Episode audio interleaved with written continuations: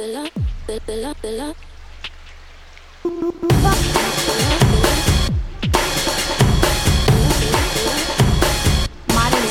Radio Modern Show. Syntax Radio Show. モダンシンタクスレディオショーです、えー今回は久しぶりに、えー最近見た映画について一人で語る回になりますでまあ、えー何見たかと言いますとですねあその前にですねあの映画じゃないんですけれどもあのネットフリックスで「ストレンジャーシングス」のシーズン4が、えー始まっているんですけれども、えーこれが非常に面白いと。であの今回はですねパート1パート2という形式に分かれておりましてでパート1が、えー今やっていてパート2が7月1日から始まるんですね。で、えっと、パート1は、えー全部で7話あるんですけどえっとまあ普通こういうテレビもののシリーズテレビまあテレビもんじゃないんですけどもこういうドラマの形式のやつってね大体1時間ぐらいなんですけれども、えーなぜかですねあのー時間がとても、えーフリーな感じで、え1時間40分あったり1時間半あったりとか、えまあ、非常に自由にやっていると。なのでまあなんでしょうね、まあ、2時間映画見るっていうことで2本見ようという気持ちで見ると、えー下手したら3時間超えてたりするし、え1本でも結構いい感じで見れちゃったりするんでまあそれはそれで、えーいいんですけれどもまあストレンジャーシングス4がとても面白いので、えーぜひご覧くださいというかあのまだ見たことない人はシーズン1から見なくちゃいけないのでなかなか辛い部分はあるかと思うんですけれども、まあ、それでもとても面白いのでぜひ頑張ってみてください。えーちなみに私ストレンジャーシングスが好きすぎて、えー T シャツとか、えーシャツとかなんかその辺を、えー買いあさっております。はい、ということで、えーと映画の話になるんですけれども、えっ、とまあざっくり話しますとですね6月に入ってから、えー冬装備とオフィサースパイと劇場版からかい上手の高木さんと、えー五等分の花嫁と、えーフリーというのとプラン75っていうのを見たんですけれども、まあ、それぞれざっくり、えー感想を述べますと、えー冬装備はなんか悶々として暗くってよくわかんないなっって感じの 映画でございました。はい。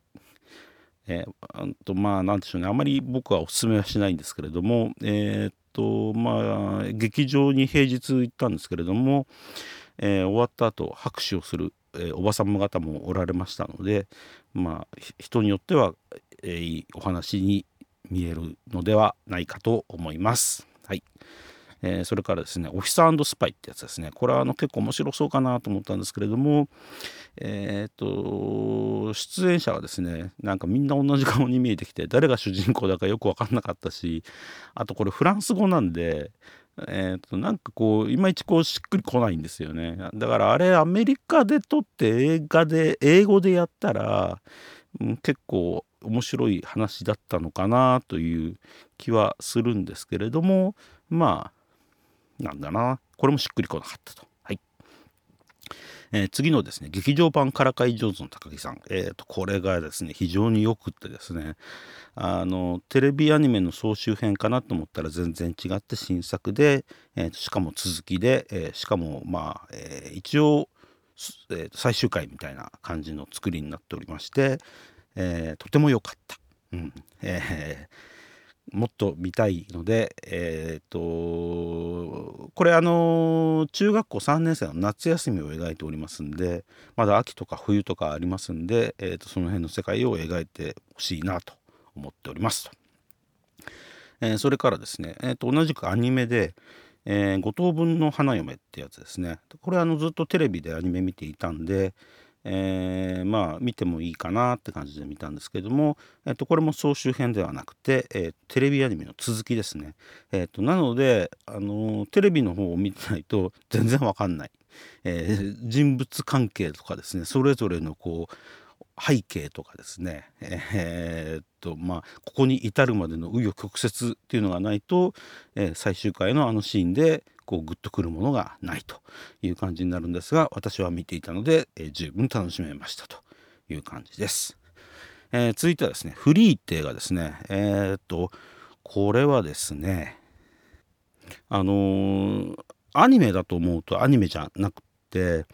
まあアニメなんだけど、えーと、アニメ映画を作ろうと思って、えー、アニメにしたわけじゃなくって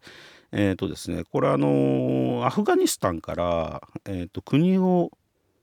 まあ、違法に、えー、国外に逃亡した主人公がおりまして、えーと、その方のプライバシーを守るという理由で、まあ、音声は使うんだけれども、えーと、顔とかがバレちゃいけないんで、えー、とその音声にアニメでラッピングしているというような感じの作り方になっています。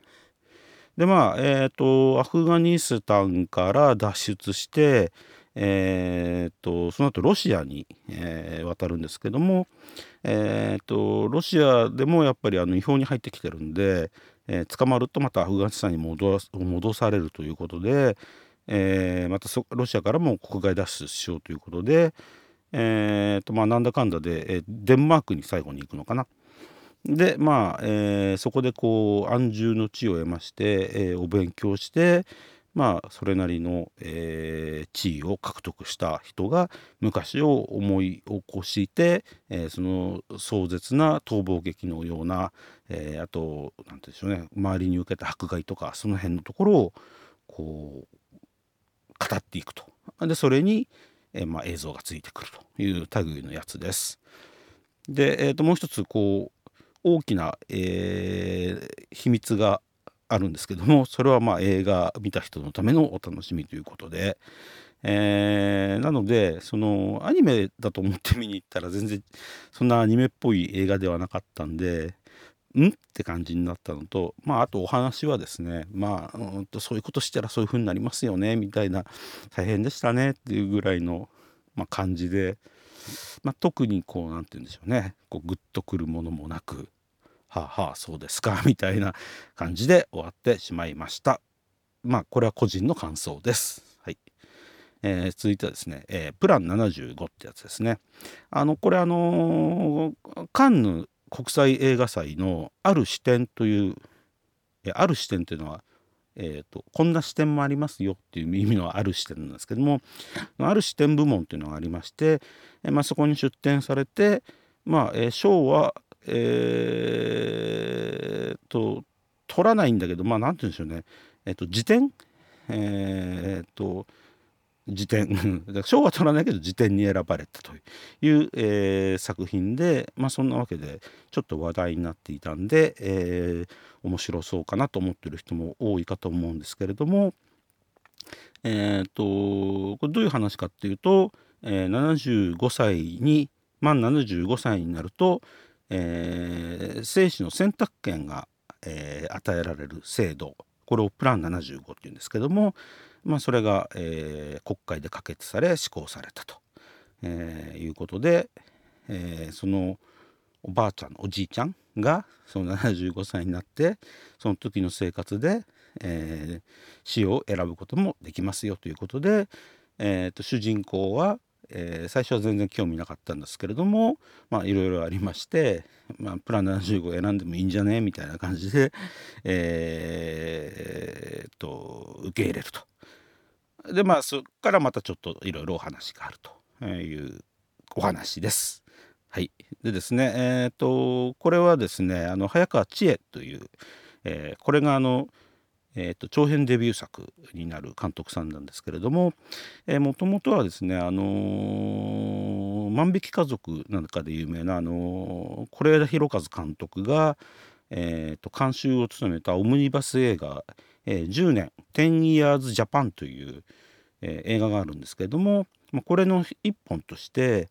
えー、短編として、えー、同タイトルで「プラン75」というタイトルで、えー、できたやつの長編化したやつだそうです。はい、であのー、まあ非常に映画的な映画であのー、セリフで説明せずに、えー、映像でこう観客に納得させていくという、え手法でまあ非常にその辺はいいんですけれども、えーと、いかんせんこう細部の詰めがいろいろ甘くってえー、例えばですねあの、まあ、主人公の、えー、賠償千恵子さんにえーのケアを、えー担当している、えー女の子がいるんですけども、まあ、電話でお話ししているうちに、まあ、会いましょうかっていうことで会うんですけれどもその会う理由っていうのの動機づけも、まあ、薄いしあと、えー磯村優斗が、えー同じく市役所で市役所かな？いや役所でこのプラン75担当しているんですけれどもまあその人が、まあ、おじさんに出会ってでおじさんがプラン75を選んでまあどあれこれなっていくんですけどもそこのあの関与していく動機その辺も薄かったりしてうんなんかこういろいろですねもうちょっとこう仕掛けっていうかななんか動機づけとかなんかその辺のところがうまくやれてるともっとこうなんか見てる側としては感情が入ってっておどうなるんだろうどうなるんだろうって感じで見れてよかったんじゃないかなというふうに思います。はい、えーまあそんな感じでえっ、とまあ悪くはないんだけどそれほど面白くはないかな っていう感じの映画でございましたと。